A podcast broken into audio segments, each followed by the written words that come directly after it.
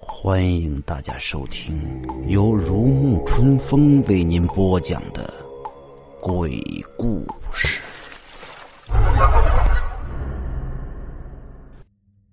李思源索性直接坐在了沙发上，翻出抽屉里的纱布，把自己的腿包扎好，又看着张东阳说道：“这屋子里点了显魂香，你知道那是什么吗？”张东阳摇了摇头。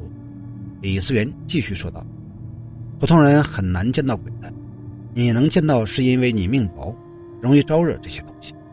但如果普通人想要看见鬼，就要借助一些道具，比如说显魂香。”不过这东西很贵，不是一般人家买得起的。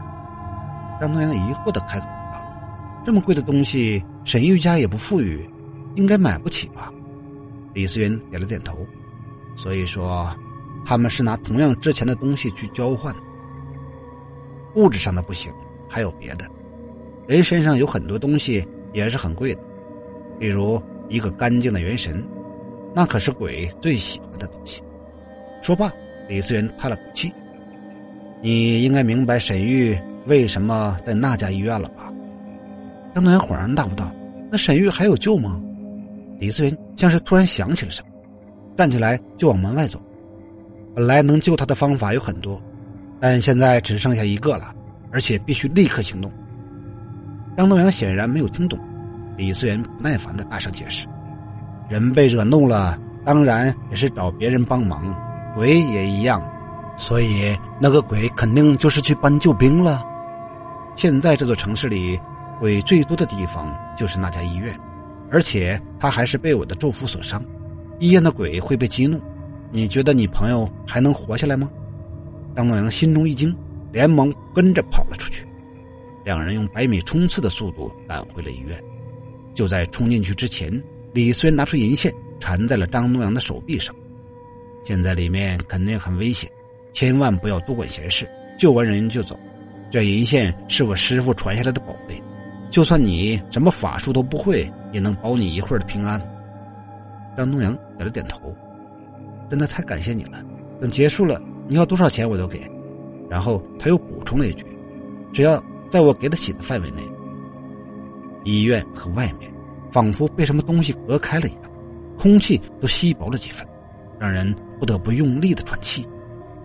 他们刚走了没两步，病房门就发出了剧烈的碰撞声，紧接着，一个面色白皙、伤口从下巴一直延伸到腹部的男人缓缓的走了出来。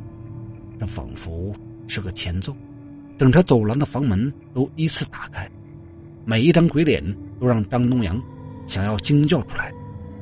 李思源抓住张东阳的胳膊，大喊一声：“往上跑！”张东阳。不敢再有任何迟疑，以最快的速度跑了起来。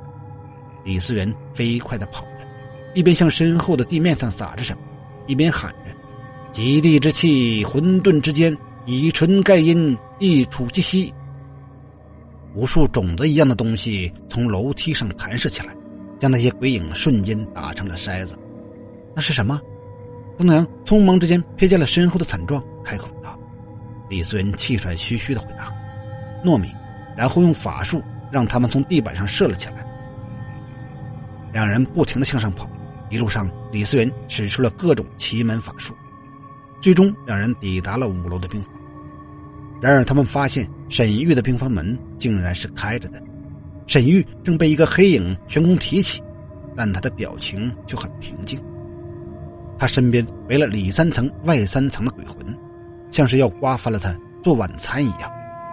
还没等张东阳做出反应，李思源已经拿出了一个灰色的罗盘，闭上眼睛，快速的念着：“无魂无主，无形无影，皆可定，皆可燃。”房间内阴风阵阵，骇人的戾气让张东阳想要逃跑。